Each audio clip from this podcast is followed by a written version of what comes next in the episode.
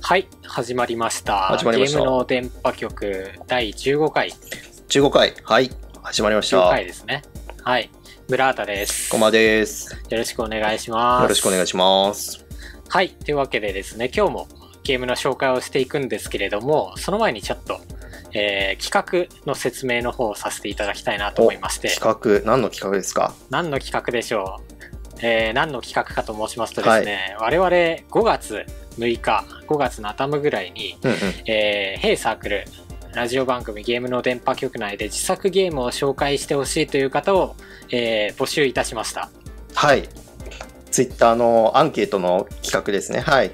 もう2ヶ月前なんで忘れてしまった方もいるかもわかんないんですけどね結構経っちゃいましたね。はい。はいでですね、えーこれがどういう企画だったかというと個人制作または同人ゲームサークルでさえー制作した作品であること一次創作のオリジナル作品であることでかつジャンル不問で、えー皆さんにいろいろゲームを紹介してほしいという方を募集した次第であります。はい、はい、ツイッはターでそうですね、いいねとかリプライとか、あとは DM でメッセージを送っていただいた方に、えー参加という形にしまして、で、まあ企画の趣旨としましては、えっと、他のサークルさんの、えーゲーム制作に対する姿勢や意欲や創作工夫など、いろいろね、学ばせていただき、えー今後のね、我々の創作活動や、えー皆様の知見共有などに活かすのが目的ですね。い。総合評価狙いじゃないですね。はい。あ、そうですね、も ちろん。あの、は単にいいねが欲しいとかそういう話ではなくてですはいはいね、はいあなるほのいろいろ皆さんのプラスになったらいいかなというところで、はい。はい、目的として、えー企画を企てておりました。うんうん。で、まあそうですね、あの、いろいろ応募がありがたいことにありましてですね。いや、結構来ましたよね、結局本当に。そうですね、んびっくりしました、本当にありがたい話なんですけど。うんリツイートが32件で、うん。いいねの数が42件。ですよね、DM でも結構いただきましたよね。はい。結構数ありますね。はい。で、30作品のうち、えっと、一番多かったのが、アドベンチャーゲームで18作品。うん、うん。で、次が RPG。で、その次がアクション。あとはホラーとか、なんでしょう、あとは分類が難しいようなゲームとかも来ましたよね。うーん。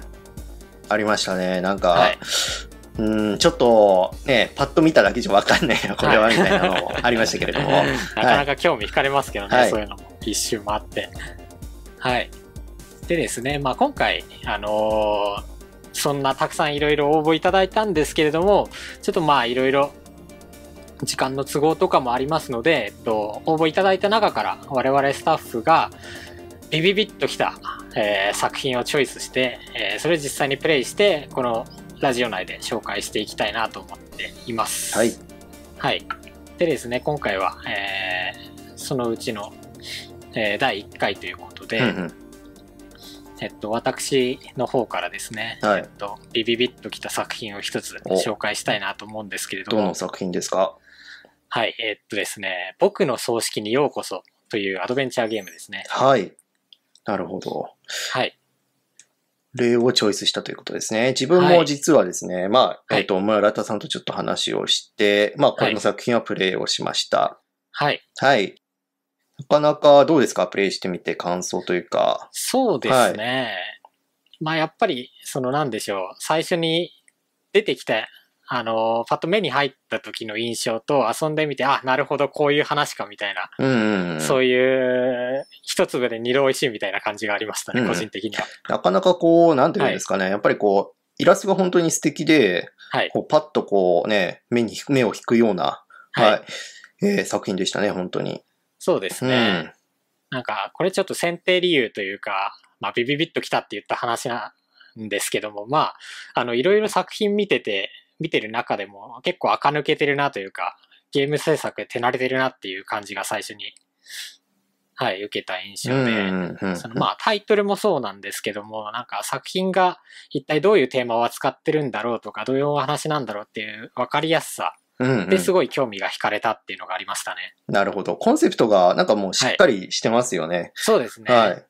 軸がある感じはがいしました。もうタイトル読んだだけで、あ、なんか死んだ後の世界なんだな、みたいなのは、ねえなんとなく想像がつきますし。うんはい。まあそういった体験を求めてる方には、こう、グッとくるんじゃないかなというふうに思います。そうですね。刺さる感じがしますね。うん。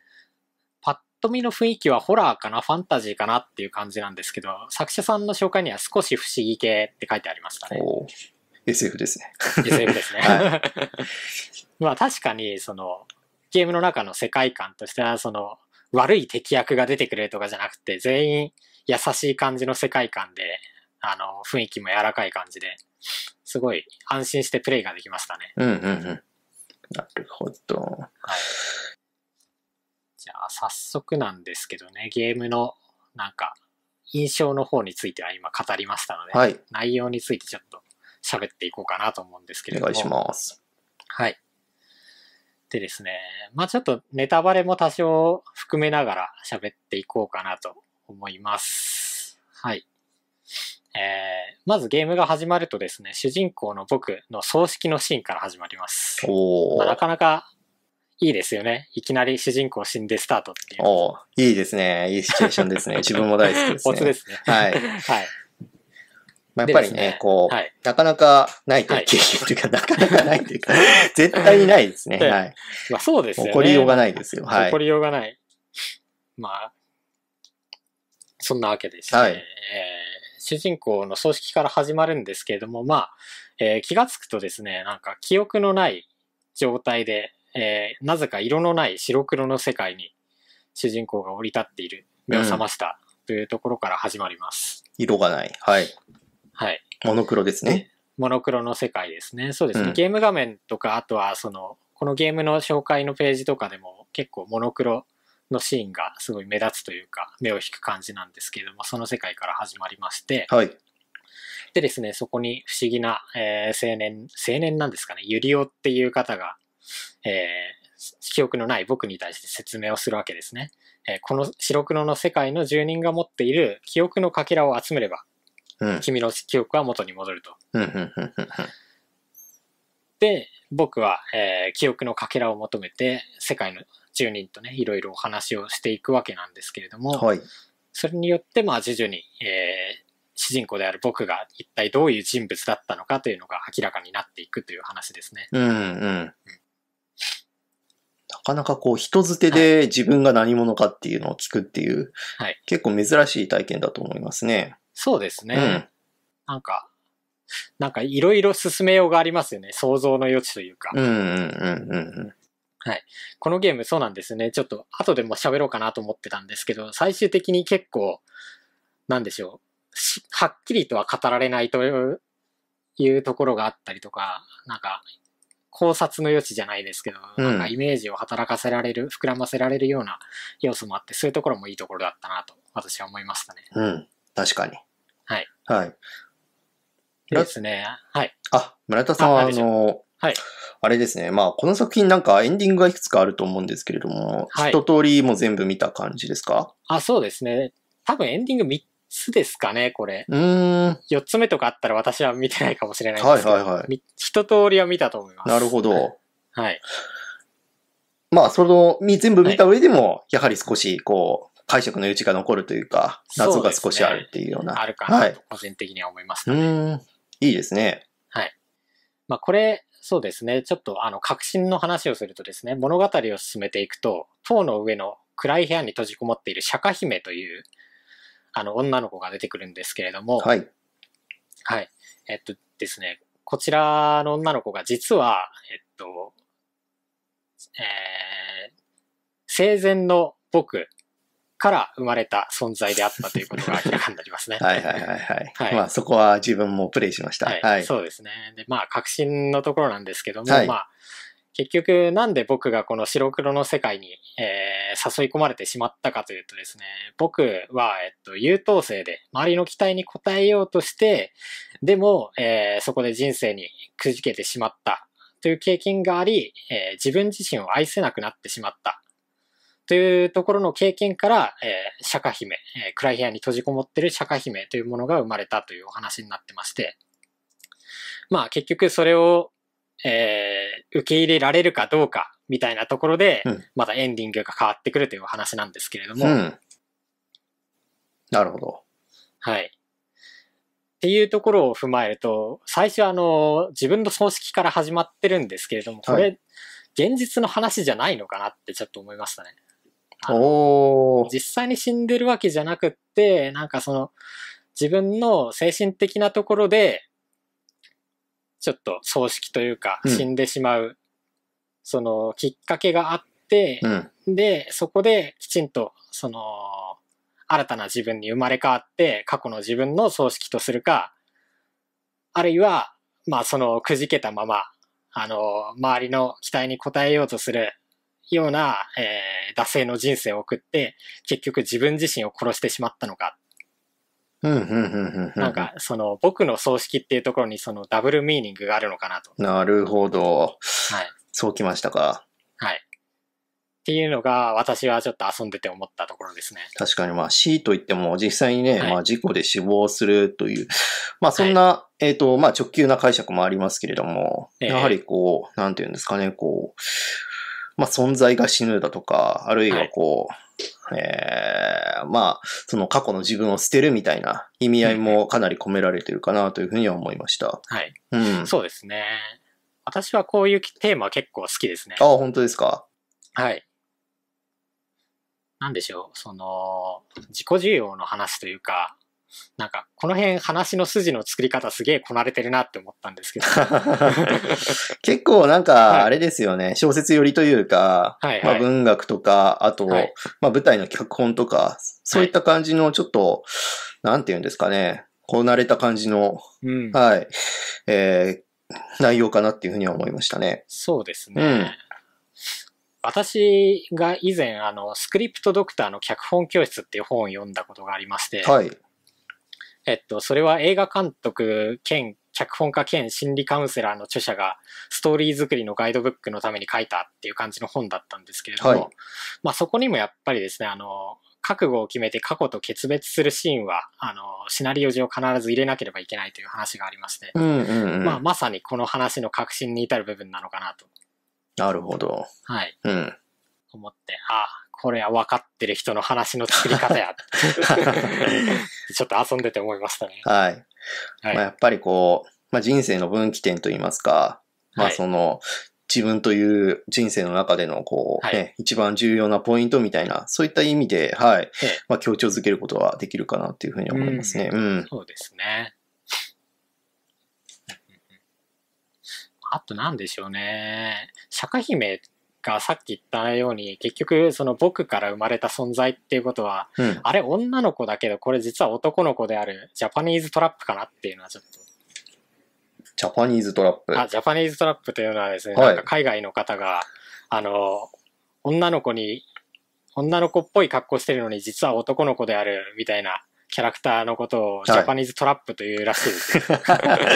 なるほはど。い。なん で、僕、いあちょっと私はですね、あの、やっぱり物語にも解釈はあるし、釈迦姫が男の子なのか女の子なのかっていうところにも、ちょっと解釈の余地がまたあるのか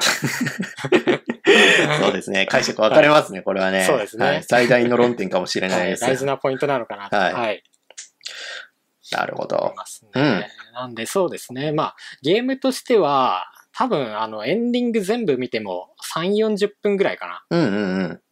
ですかね。だいたいそれぐらいのプレイ時間になるかなと思ったので、なんか、あれですよね。この世界観好きな人には、まだまだ物足りないっていう感じももしそうかでしすたらあるね。かちょもっしれと、ないですね。はい。はい。なんかこうね、保管するような要素があればぜひっていう感じでも。そうですね。はい。なんか作者の、そうですね、ひとさじさんは結構いろいろもう4作品ぐらい出してる方みたいなので、うん。もしね、あの、いろいろ続編とかもあったら、はい。またウォッチしていきたいなと、個人的にはそ思いうでますすねね。。はい。この作品なんですかね。まあ、はいひとさじさんの描くイラストの話ですけれども、はいまあ、非常になんて言うんですかね、こう、まあ、可愛らしい句もありつつも、やっぱりこう、すごい印象に残ると言いますか、まはあ、い色彩の扱いとかが非常に、えっ、と、はいはいとても綺麗で、まあ、今作も一応モノクロっていうのがテーマですけれども、はいはい、まあ、えっ、と、ちゃんとこう、色が失われた世界っていう設定を残しつつ、まあ、この作品の世界観と絡みつつ、この、まあ、うまくイラストで、まあ、この下の黒の世界観で、えー世界を表現してるなっていうのは感心しましたね、本当に。うん。ああ、確かにな、なんでしょうね。絵柄とその世界観がマッチしてるなっていうのはすごい思います ね。うん。葬式っていうとなんというか、はいこう、2色ってイメージですからね。やっぱ2色っていうか、ええまあ、白と黒というか、家とか、そうですよね。そんな印象で すそもんのね。イメージですもんね。はいうんそこら辺をちゃんとこう、リンクさせてるのが、ああ、すごいなと思いましたね。確かに。うん。絵柄と世界観のマッチングは結構大事な要素かなとは思いますね。そうですね。